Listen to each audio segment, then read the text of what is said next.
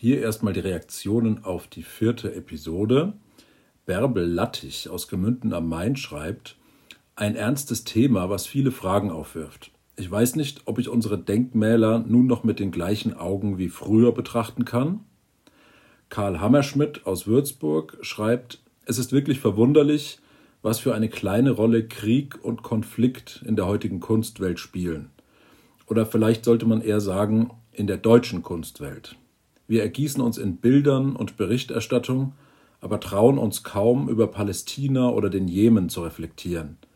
Vielleicht kann die diesjährige Documenta dem etwas entgegensetzen. Nils Oelkers aus Berlin schreibt, die ersten Folgen gefielen mir richtig gut. Nach der dritten und vierten Folge habe ich noch nicht so ganz verstanden, wo es hinführen soll.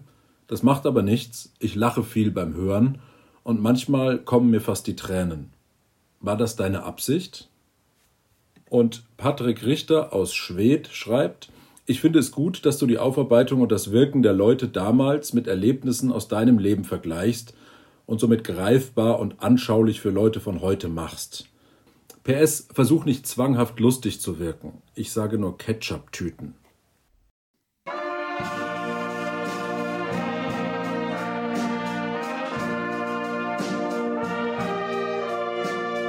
Rückkehr nach Rottendorf was die Aufarbeitung des Nationalsozialismus mit unserer eigenen Lebensgeschichte zu tun hat. Von Clemens Tangerding. Folge 5 Missbrauch im Namen des Paters. Ich weiß noch, wie aufgeregt ich war, als ich in den Blauen Bär stieg, den Bus unserer Jugendgruppe. Pater Damian hatte uns erlaubt, den Bus für unseren Ausflug auszuleihen. Ich versuchte mich neben Christiane zu setzen, denn ich war in sie verliebt. Heute waren nur die Älteren dabei, nur die Coolen. Normalerweise trafen wir uns, um ins Zeltlager zu fahren oder zu Exerzitien nach Münster-Schwarzach. Heute taten wir etwas für uns. Wir fuhren nach Fulda. Ich spürte, dass wir etwas richtig Erwachsenes taten. Ich trug meine peruanische Weste, die ich mir beim Afrika-Festival in Würzburg gekauft hatte, und etwas längere Haare. Ich wollte zeigen, dass ich zwar ein netter Kerl war, aber auch ganz schön dagegen zum Beispiel dagegen, dass man das Lied Jesus höchster Name im Gottesdienst nicht als Sanctus singen durfte. Wir parkten auf einem großen Feld, liefen zum Eingang, zeigten unsere Tickets und suchten uns einen Platz, von dem aus wir die Bühne gut sehen konnten. Dann war es soweit. Hartmut Engler rannte auf die Bühne. Er rief uns zu: Hallo Fulda! Er war es wirklich. Wir waren tatsächlich bei Pur. Ich wusste in dieser Zeit oft nicht, wohin mit meinen Gefühlen, so auch an diesem Abend. Also bin ich etwas herumgelaufen und habe mir bei einem mobilen Zigarettenautomaten eine Schachtel Zigaretten gekauft. Als ich zurückkam zu unserer Gruppe, saß Christiane auf Carstens Rücken. Ich wurde wütend und war furchtbar enttäuscht. Der Abend war gelaufen, da war nichts mehr mit Komm mit mir ins Abenteuerland, der Eintritt kostet den Verstand. Ich brauchte Abstand, um zu verkraften, was Christiane und irgendwo auch Carsten mir angetan hatten. Das Problem war nur, dass wir uns ständig sahen, denn wir alle verbrachten jede freie Minute miteinander. Die Jugendgruppe, in der wir waren, hieß KSJ, Katholische Studierende Jugend. In Würzburg gab es zwei Stadtgruppen, St. Valentin und St. Christopher. Wir Valentiner haben Gottesdienste gestaltet, sind zu Oster- und Silvesterkursen in die Abtei Münster-Schwarzach gefahren, haben im Advent für die Armen in Bangladesch Weihnachtskränze und Weihnachtsgestecke gebastelt und vor dem Dom in Würzburg verkauft. Pater Damian kannte dort einen Priester, der die Gelder vor Ort verteilte. In der Lebenswoche wohnten wir eine Woche lang zusammen, während der Schulzeit. Auch die Christopher haben sich richtig ins Zeug gelegt. Sie veranstalteten einmal pro Jahr ein Volleyballturnier. Das Herzstück unserer Gruppenarbeit waren die Gruppenstunden. Alle 14 Tage trafen wir uns mit unseren Gruppenleitern in unserem Gruppenheim unterhalb des Käppeles in Würzburg. Wir waren zehn Jungs und unser Gruppenleiter Michael war der Beste, den man sich vorstellen kann. In der Unterstufe spielten oder bastelten wir oft. Als wir älter wurden, diskutierten wir über den Nahostkonflikt, den Bosnienkrieg und sehr oft über die katholische Kirche. Am Ende jeder Gruppenstunde gingen wir mit den anderen Gruppen zum Fußballspielen. Meistens war auch Pater Damian im Gruppenheim, weil er immer irgendeine Gruppe leitete. Ich war selbst Gruppenleiter ab der 9. Klasse und leitete eine Gruppe von acht Jungs aus der 5. Klasse. Gruppenleiter wurde man nicht einfach so, man musste vorgeschlagen werden. Dann mussten sich die Kandidaten bei den monatlichen Treffen aller Gruppenleiter vorstellen. Muss ich erwähnen, dass vor jedem Mitarbeitertreffen ein Gottesdienst mit Pater Damian gefeiert wurde? Ich denke nicht. Während die anderen Gruppenleiter und Pater Damian über meine Wahl berieten, wartete ich vor der Tür im Kreuzgang des Würzburger Franziskanerklosters. Manche Kandidaten wurden direkt gewählt. Wenn aber einer der Gruppenleiter eine Aussprache über den neuen Kandidaten oder die neue Kandidatin beantragte, musste man den Raum verlassen. Bei mir beantragte der damalige Freund meiner großen Schwester eine Beratung. Für mich war das zwar schmerzhaft damals, aber ich hatte den allergrößten Respekt vor dieser Wahl. Das ganze Prozedere, das vor die Tür gebeten werden, das hatte auch etwas Feierliches an sich. Ich wartete geduldig und hoffte, dass der Freund meiner Schwester und meine beiden großen Schwestern allerhöchstens einen Bruchteil von dem erzählten, was bei uns zu Hause los war. Meine beiden großen Schwestern waren nämlich auch Gruppenleiterinnen. Noch immer spüre ich den Stolz von damals, als ich in den Raum zurückgerufen wurde und mir unser Stadtgruppenleiter Thomas mitteilte, dass ich gewählt worden war. Ich wurde Gruppenleiter von acht Jungs ich blieb ihr Gruppenleiter für die nächsten zwei Jahre. Als ich ein Auslandsjahr in Frankreich verbrachte, übernahm meine Gruppe Pater Damian. Nachdem ich zurück war, wurde ich wieder ihr Gruppenleiter. Nach dem Abitur übergab ich die Gruppe wieder an Pater Damian.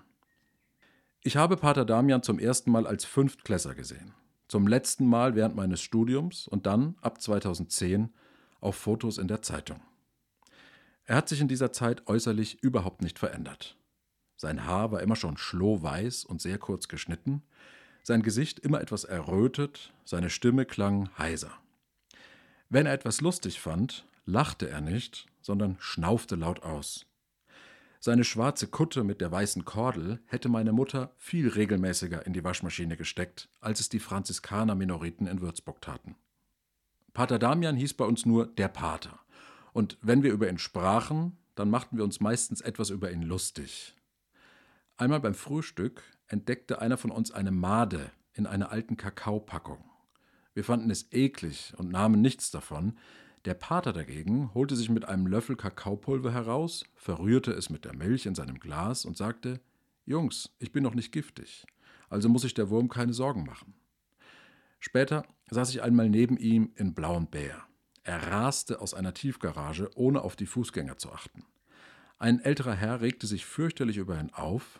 Der Pater dachte nach und sagte: Clemens, ich verstehe nicht, warum so viele Menschen immer noch denken, dass sie stärker sind als Autos.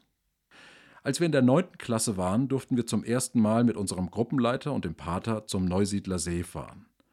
Dort besaß unsere Stadtgruppe eine kleine Hütte direkt am Wasser. Der Pater erzählte uns bei dieser Fahrt, dass er die gesamten Sommerferien am Neusiedler See verbrachte.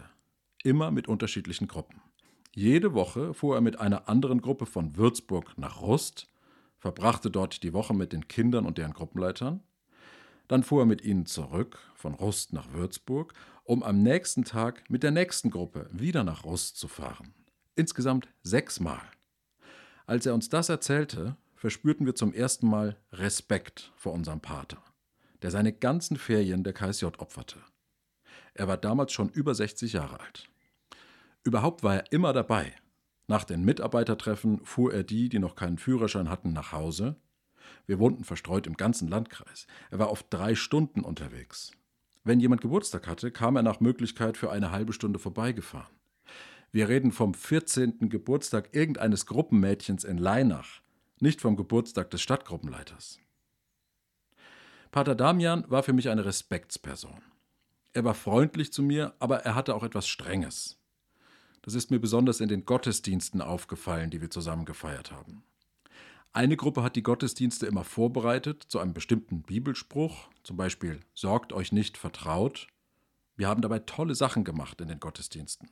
Zum Beispiel kleine Theaterszenen gespielt, eigene Fürbitten geschrieben, zwei- und vierstimmige Lieder gespielt und gesungen. Pater Damian hat trotzdem gepredigt, als wären wir Priesterseminaristen. Seine Predigten waren intellektuell, altehrwürdig, kompromisslos katholisch. Er war ganz und gar Priester während dieser Predigten und nicht der Leiter einer Jugendgruppe. Einmal hat Pater Damian mich richtig rausgehauen. Als ich 17 Jahre alt war, bot mir mein Freund Benne an, dass er mir das Autofahren beibringen würde. Benne hatte immer die besten Ideen, war der hilfsbereiteste Mensch, den ich kannte und machte immer alles möglich. Außerdem fuhr niemand so gut Auto wie er. Einmal, im Winter, als die Scheiben seines kleinen roten Nissan vereist waren und er sehr spät dran war, setzte er sich ins Auto und fuhr den kompletten Weg zur Schule rückwärts. Auf dem Weg durch die Stadt fuhr er an der Mutter eines anderen KSJ-Freundes vorbei. Benne kurbelte die Scheiben herunter, grüßte sie freundlich und fragte, ob er sie mitnehmen solle. Sie antwortete nur: Lass mal gut sein, Benne. Danke. Als Benne mir Autofahren beibringen wollte, hatte er noch kein eigenes Auto. Also rief er den Pater im Kloster an und fragte, ob er sich seinen Golf ausleihen dürfte, um den Clemens von irgendwoher abzuholen. Der Pater sagte zu. Benne holte mich zu Hause ab und fuhr mit mir auf die Feldwege hinter Rottendorf. Dort wechselten wir die Plätze. Ich fuhr, er war der Fahrlehrer. Es war dunkel, wir wollten ja nicht gesehen werden. Nach weniger als fünf Minuten sahen wir die Scheinwerfer eines Autos im Rückspiegel, das sehr schnell auf uns zufuhr. Als es etwa 20 Meter hinter uns anhielt, sahen wir, dass es ein Polizeiwagen war. Weil wir aber nicht auf den Kopf gefallen waren, wechselten wir die Plätze. Benne kletterte unter mir durch auf den Fahrersitz und ich auf den Beifahrersitz. Im Lichtkegel des Polizeiautoscheinwerfers. Als der Polizist uns zur Rede stellte, gingen uns recht schnell die Argumente aus. Ich erhielt eine Anzeige. Benne musste den Wagen zurück ins Kloster fahren. Pater Damian war zwar nicht begeistert, aber er vergaß die Sache sehr schnell wieder und verlor darüber nie ein Wort. Die Polizei ließ die Anzeige fallen und ich war aus dem Schneider. Seit diesem Tag hatte ich das Gefühl, dass ich dem Pater etwas schuldete. Dieses Gefühl änderte sich 2010. Ich war gerade nach Berlin gezogen, da bekam ich mit, dass über Pater Damian etwas in der Mainpost stand. Er sollte Jugendliche sexuell missbraucht haben. Wir lasen alles, was wir im Internet dazu finden konnten und sprachen mit ehemaligen KSJ-Lern. Die Würzburger Mainpost berichtete über die Vorwürfe. Aus den Berichten ging aber nicht hervor, ob die Zeitung den Betroffenen glaubte oder Pater Damian. Auch andere Organisationen meldeten sich zu Wort. Der Text, der mir noch am genauesten vor Augen steht, war eine Pressemitteilung des DJK Würzburg, eines großen Würzburger Sportvereins. Berühmtestes Mitglied war der Basketballer Dirk Nowitzki. Pater Damian war in dem Sportverein geistlicher Leiter. Der Vorsitzende der DJK solidarisierte sich in der Presseerklärung mit Pater Damian und verwahrte sich gegen die Angriffe der, wie er die Betroffenen nannte, anonymen Verleumder. Ich traf mich in Berlin mit zwei anderen Kreisjottlern. Wir stellten fest, dass die Berichterstattung sehr zugunsten des Paters ausfiel. Wir wussten noch gar nicht, wer genau und wie viele KSJler betroffen waren. Und wovon überhaupt? Was hatte der Pater also konkret getan? Wir beschlossen uns zu erkundigen und Gespräche zu führen. Uns ging es nicht in erster Linie darum, den Pater zu verurteilen, sondern den Betroffenen eine Stimme zu geben, ihnen zuzuhören, sie auf gar keinen Fall zu verurteilen. Meine Aufgabe war es, mit dem Franziskaner Minoritenkloster zu sprechen, denn die Leitung des Klosters stellte sich in dieser Phase auch noch hinter Pater Damian. Ich rief den Guardian des Klosters an und vereinbarte ein Treffen. Er schlug vor, dass wir uns im Kloster treffen sollten. Das war überraschend für mich, denn der Pater lebte selbst im Kloster. Der Guardian wusste nicht, dass ich selbst nicht betroffen war, also schlug er einen Ort vor, in dem man dem Pater über den Weg laufen konnte. Das Gespräch war freundlich, wenn auch etwas reserviert. Der Guardian versicherte mir, dass er sich um die Aufklärung des Falls bemühen würde. Anschließend traf ich mich mit dem Missbrauchsbeauftragten der Diözese Würzburg, einem Priester der Diözese Würzburg. Er lud mich zu Kaffee und Kuchen im Café am Dom ein. Während wir uns unterhielten, fragte er mich, wann ich aktives Mitglied der KSJ gewesen sei. Ich sagte, dass ich zwischen 1989 und 1998 bei der KSJ war. Ach, dann kennen Sie ja auch. Und dann nannte er mir zwei Namen und fügte hinzu, dass diese beiden sich auch als Betroffene von Pater Damian bei ihm gemeldet hätten. Natürlich kannte ich beide, aber bei einem Namen bin ich innerlich zusammengezuckt. Diese Person stand mir sehr nahe. Natürlich war es ungeheuerlich, dass der Missbrauchsbeauftragte mir weitere Namen von Betroffenen nannte. Das hätte er niemals tun dürfen. Die Diözese hat bald danach dieses Amt an einen Juraprofessor der Uni Würzburg abgegeben. Aber für mich war vor allem schockierend, dass ich nichts, aber auch gar nichts mitbekommen habe. Seit diesem Tag weiß ich, dass furchtbare Dinge passieren können. In meinem Bekanntenkreis, in meinem Freundeskreis, in meiner Familie, ohne dass ich auch nur irgendetwas davon mitbekomme. Ich habe 2010 viele Gespräche geführt. Am Ende waren es zwölf Betroffene, die ich kannte. Zwei davon hatte der sogenannte Missbrauchsbeauftragte mir verraten, zehn haben mir davon erzählt. Zehn haben sich mir anvertraut. Wir waren zu meiner Zeit etwa 200 aktive Gruppenmitglieder. Ich war zehn Jahre lang bei der KSJ, die Stadtgruppe selbst bestand etwa 30 Jahre lang. Ich habe große Schwierigkeiten zu schreiben, was Pater Damian diesen zehn angetan hat. Das liegt nicht daran, dass ich die Beschreibungen für unstatthaft halte. Ich habe mich selbst vor allem gefragt, was hat er denn konkret getan? Aber ich habe zwei Schwierigkeiten dabei. Erstens war es den Betroffenen, die ich dazu gesprochen habe, unangenehm, konkret zu werden. Zweitens habe ich Angst davor, die Zuhörer könnten meinen, Pater Damian habe genau das getan, was ich hier wiedergebe. Aber das ist so nicht. Schon allein die Berichte im Netz von Betroffenen aus seiner früheren Zeit als Erzieher in einem Internat im Rheinland sprechen für eine große Bandbreite an Missbrauchsformen.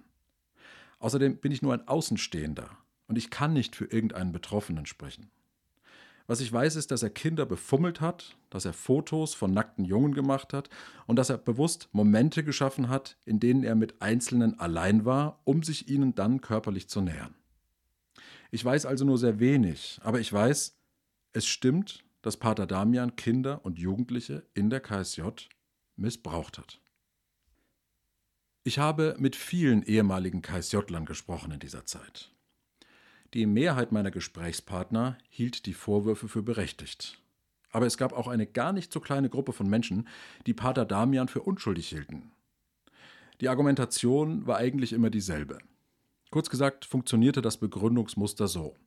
Ich kenne Pater Damian, ich war mit ihm am Neusiedler See, er hat mich am Geburtstag besucht, er war mein Gruppenleiter, er war mein Religionslehrer, er hat mich immer nach Hause gefahren und nie hat er sich mir gegenüber oder irgendjemand anderem gegenüber unkorrekt verhalten. Deswegen, weil er sich mir gegenüber immer korrekt verhalten hat, kann ich mir überhaupt nicht vorstellen, dass die Vorwürfe gegen ihn berechtigt sein könnten. Es ist für einige Menschen vollkommen unmöglich, sich vorzustellen, dass eine Person sich ihnen gegenüber anders verhält als anderen Personen gegenüber.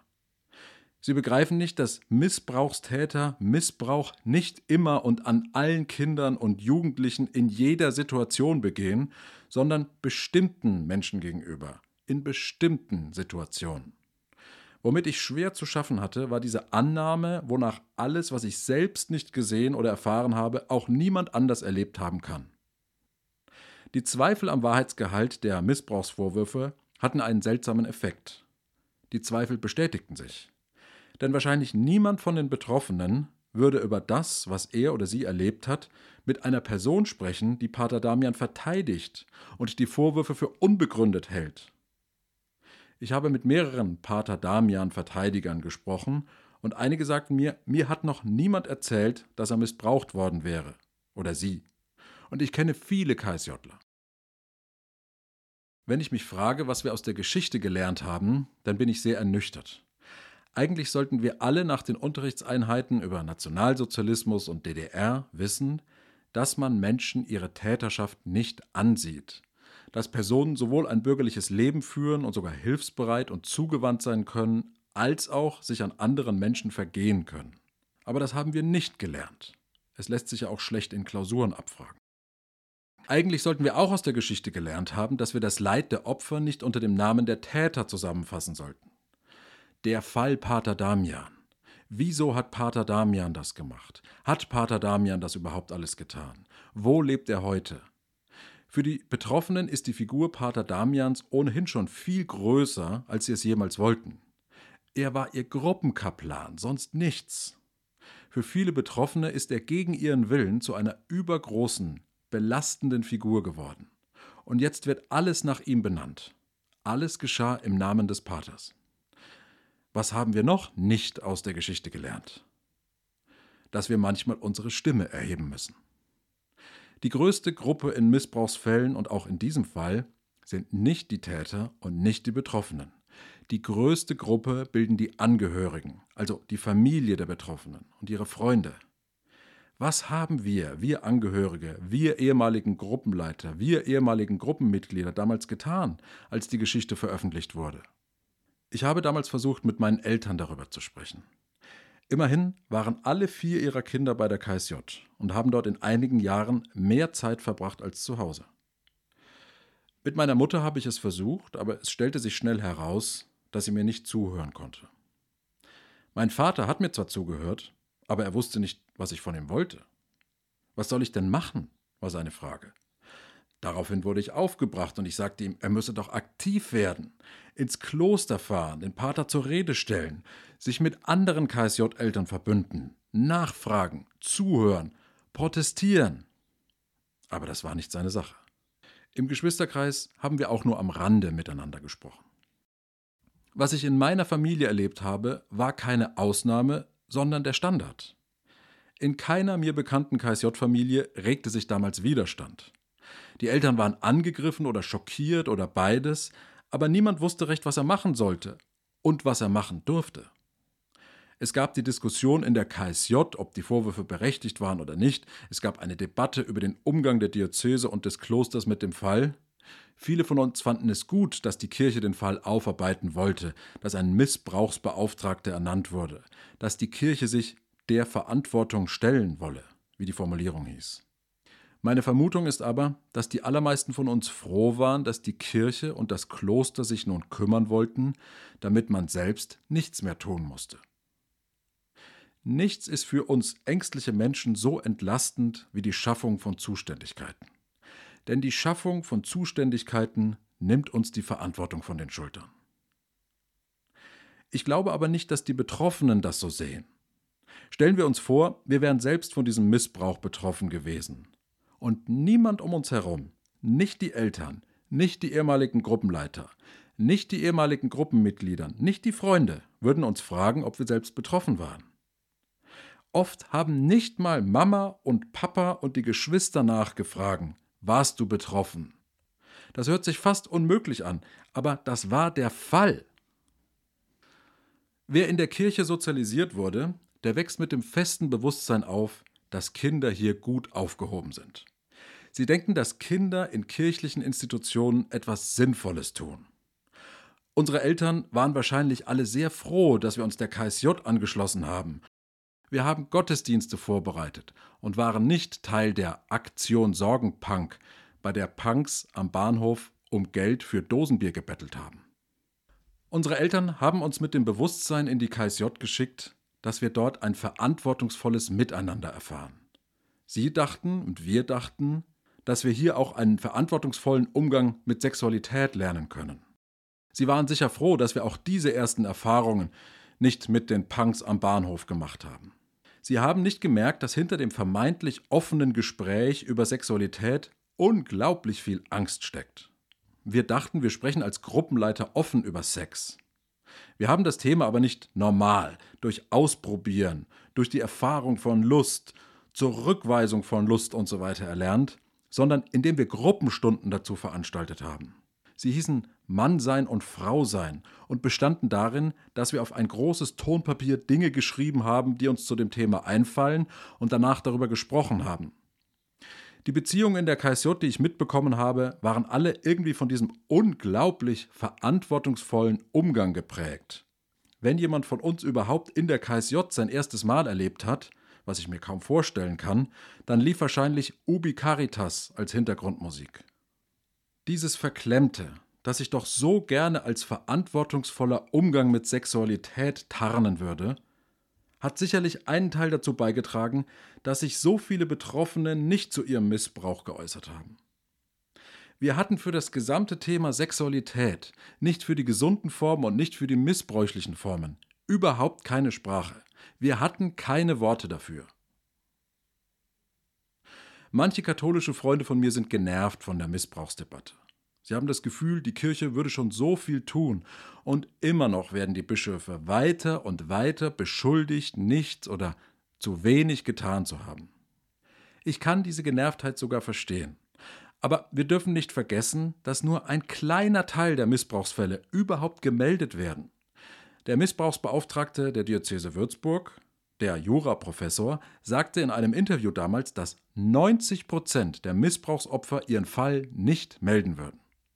Und das deckt sich auch mit den Gesprächen, die ich oft mit Menschen führe, die selber in katholischen Einrichtungen waren. Du, bei uns gab es da auch was, aber da hat noch keiner was gesagt. Das ist nicht an die Öffentlichkeit gedrungen. Das habe ich so oft gehört. Wie wäre es denn, wenn wir, die wir von diesen Fällen wissen, einfach mal versuchen würden, mit den Betroffenen ins Gespräch zu kommen? Wenn wir einfach mal fragen würden, ob sie darüber reden wollen. Genauso wichtig erscheint mir, dass die Aufarbeitung des kirchlichen Missbrauchs von jetzt an und für die nächsten Jahrzehnte ein fester Bestandteil jeder katholischen Institution sein muss. Ob es Jugendgruppen sind, Kirchengemeinden, Diözesen, Klöster, Kitas, Ordensgemeinschaften. Ein Betroffener, der erst in fünf Jahren darüber sprechen möchte, sollte nicht das Gefühl haben, dass das Interesse an seiner Geschichte leider jetzt abgeklungen ist. Kleiner Funfact am Rande.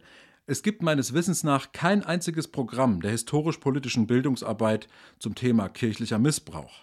Keine große Stiftung, sei es die Bundeszentrale für politische Bildung, die Heinrich-Böll-Stiftung oder die Friedrich-Ebert-Stiftung, nicht einmal die Caritas bieten Aufarbeitungsprojekte an. Selbst wenn die KSJler 2010 ein solches Aufarbeitungsprojekt gewollt hätten, es hätte keines gegeben. Und ich sehe nicht, dass sich das geändert hätte. Für die Aufarbeitung der NS-Zeit, für die Aufarbeitung der SED-Diktatur gibt es Anträge, gibt es Fördergelder, gibt es Programme, gibt es Ansprechpartner bei Stiftungen. Es gibt aber keine Möglichkeit, dass eine Gruppe wie die KSJ oder die Schüler eines katholischen Gymnasiums, die Mitglieder einer katholischen Kita Missbrauch in ihren Reihen gemeinsam aufarbeiten. Es gibt keine Antragsformulare für die Beschäftigung mit Missbrauch. Warum gibt es keine Zeitzeugengespräche in Schulklassen? ein Missbrauchsbetroffener, der offen über die Folgen des Missbrauchs in seinem Leben berichtet, den die Schüler ausfragen können? Warum gibt es keine Gedenkorte? Warum gibt es dazu keine lokalen Ausstellungen? Der wichtigste Baustein der Aufklärung wäre es, den vielen, vielen Betroffenen in unseren Familien, die noch nicht darüber sprechen können, das Gefühl zu geben, dass wir ihnen zuhören, dass wir ihnen glauben, dass wir ihnen helfen wollen. Und zwar von jetzt an für immer. Wie wäre es, wenn die Presseabteilung der Deutschen Bischofskonferenz das Thema aktiv in die Gemeinden tragen würde? Ich schlage eine Kampagne vor. Sie heißt Missbrauchte Kinder und Jugendliche, wir hören euch zu. Es gibt Fahnen vor jeder Kirche, Aufkleber für die Autos und ein Banner für das Facebook-Profilfoto. Den Slogan könnten sich alle katholischen Priester als Button ans Revers heften. Aber natürlich nur, wenn neben dem silbernen Kreuz noch Platz ist.